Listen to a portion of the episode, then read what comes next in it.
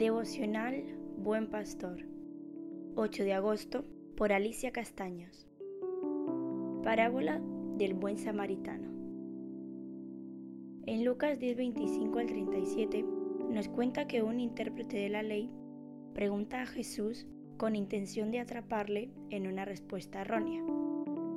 ¿Qué debo hacer para heredar la vida eterna?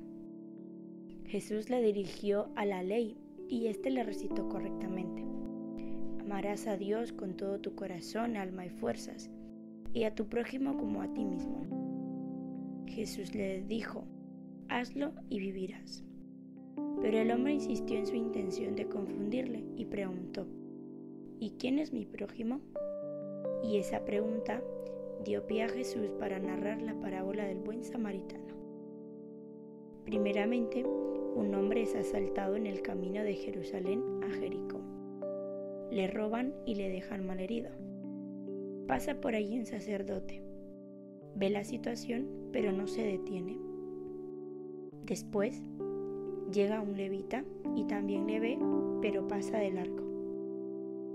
Ahora llega un samaritano y tiene misericordia de él. Venda sus heridas, le lleva al mesón y le cuida.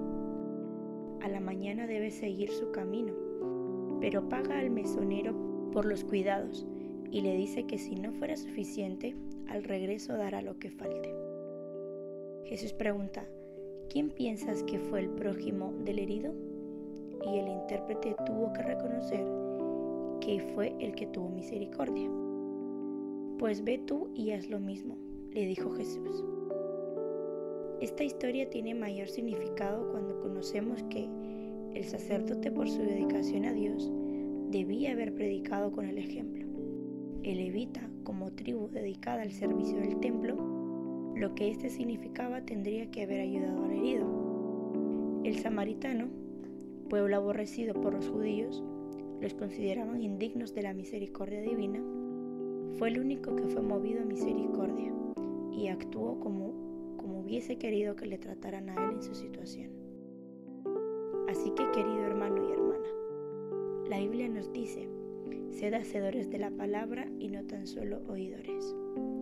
Aprendamos de que a Dios no se impresiona por nuestro conocimiento de la palabra, sino por la obediencia que mostramos a ella. Que Dios te bendiga.